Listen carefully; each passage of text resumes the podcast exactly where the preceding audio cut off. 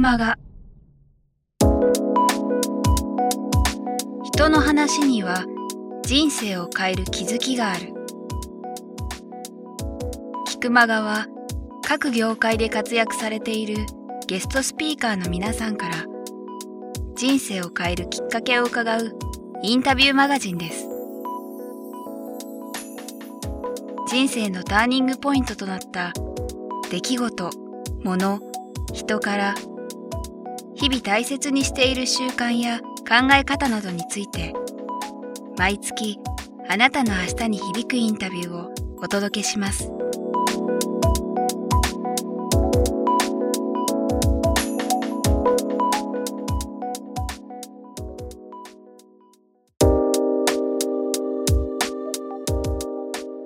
皆さんこんにちはプロインタビューの早川洋平です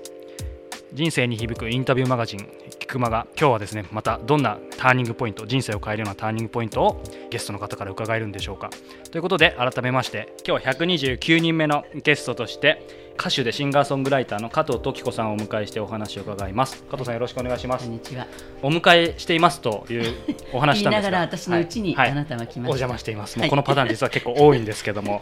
今回は改めてプロフィール等を細かくご紹介する必要はないと思うのであの早速いろいろお話を伺っていきたいんですけどもさっき冒頭でもご挨拶させていただいた時に、父も母もほろ酔いコンサート何回も行ってて大ファンで、え。ー、もう僕にとってはちょっとこれ言葉を選ばないと失礼になってしまうんですけども。本当にあのあなたの私は母親の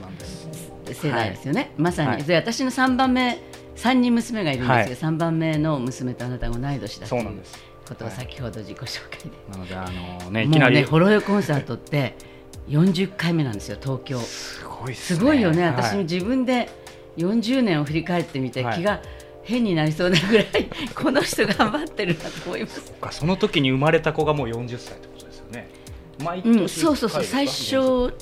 途中実は2回抜けていて、はい、71年にスタートしたんですね。結婚する前の年、はいうん、で途中2人12月に子供を産んでいましたのでその2回休憩しているんで、はい、実際には42年経っているということです、ね、ますますすごいみたいな。そか、まあ、そんな中であのねさすがにお母さんとは呼べお呼びしないんですがそんな不思議な感じで今日はお届けしたいと思うんですけども本当にねもう加藤さんほどこういう言い方をしていいのか分かんないですけど伝説的な方なのでまだ伝説にしないでください。失礼しました。あのなんて言うんでしょうね。意外とでもその歌手の加藤登彦さん知ってますけど当然なんて言うんでしょう。加藤登彦さんがどういう人生を歩まれてとかっていうのも、もちろんちょ著作。多分あれでしょう。あのなんとなく歌は知ってるけれども、えー、それ以上のことはあまりご存知ないじゃないかなと思います。勉強不足なんですが本当に。いや勉強なんかするわけない 日本の歴史とか世界の歴史も最近の加藤時子の歴史をちょっと勉強しなかった勉強しない世代らしいですか。えー、あの加藤時子の歴史まで勉強してる暇ないんですよ。だから全然知らなくていいんですけどね。はい、だけど今日あのたまたまあなたが今回のあのインタビューにいらしたきっかけが、はい、あの命を結ぶという著作が。きっかけだと聞いてるんですけど、はい、あの命を結ぶっていうのは去年、まあ、3月11日以降、まあ、2011年というすごい年に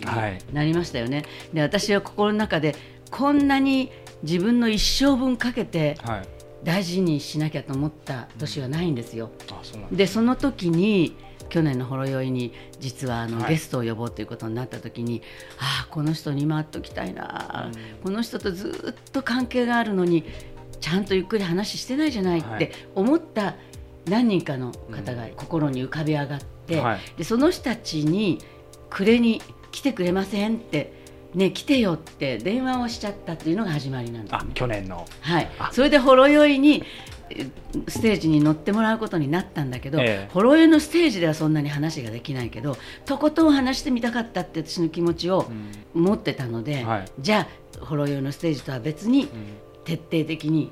差しで話しましょうっていうのであの対談をしていただいて本が一冊できたということなんですね。そういう経緯なんですね。うん、そうかそうか。でそのリストを考えるとあなあなたたちの世代からすると私より上の世代がほとんどなんですね。永六輔さんとか中西礼さんとか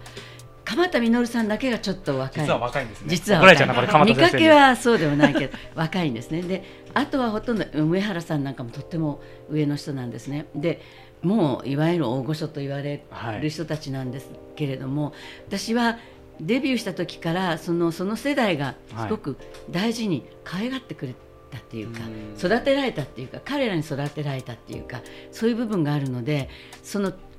世代の下の人よりも上の人と何かとても親しい気持ちを持ってる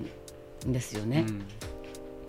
だからねえねえって言えちゃう。なんかタメ口が聞ける、はい、そのなんか大先輩たちみたいな感じの人が、はい、あの命を結ぶの対談の相手になっていただいてるんですけど、でなんでそのように例えば中西礼さんは、はい、私より7つ上なのかな、うん、で同じハルピンで引き上げてきたっていう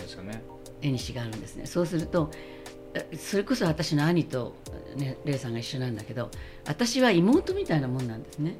そその時代の人たちって妹に対してなんかこう苦しいような思い出をいろいろ持ってるわけですよ。苦しい思い出、うん、勝手に決めてるかな。いやいやいやいや なぜかっていうと、はい、この共通点は戦争を知っているっていうことなんです。それで永六輔さんなんかは、まあ、野坂昭之さんとかみんな一緒の世代ですけど、まあ、野坂さんの場合なんか妹を死なせてるんですね。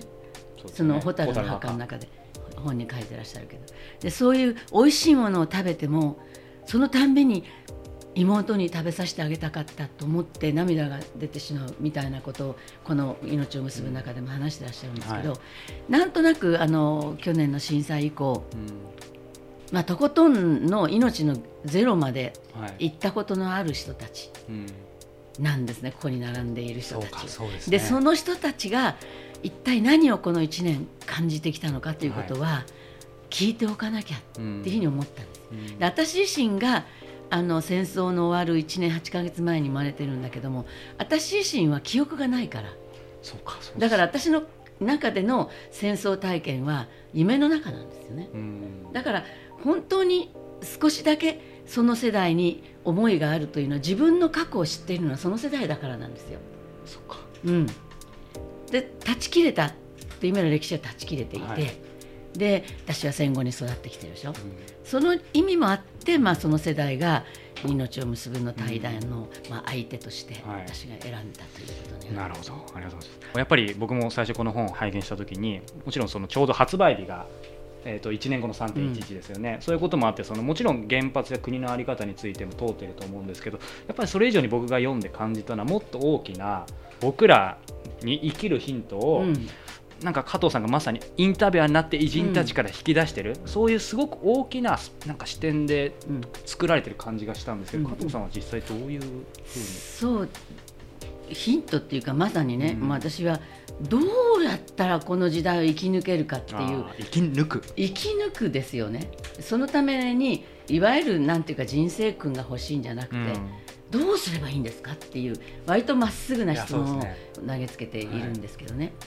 でも今なんでじゃあ私がその私は1年8ヶ月で終戦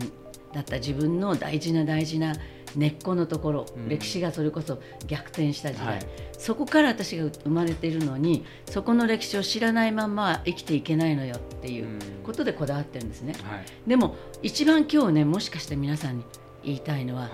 みんな同じで自分の生まれてきた時のこと知らないのはすごく不安じゃない？私はね歴史ってすごく大事だと思うの、はいうん、この頃ねなんか歴史っていうものより今から未来、まあ、進歩っていうの、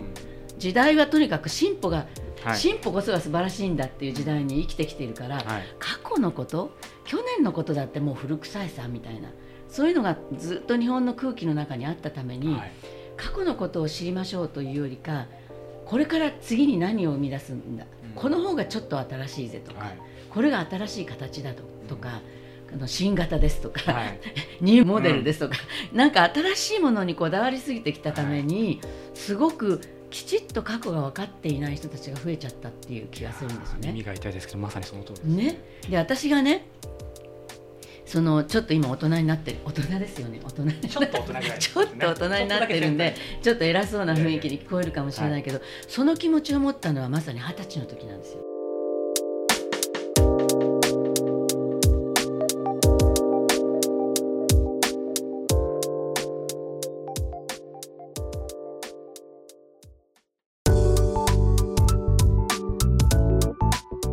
日菊間川いかがでしたか？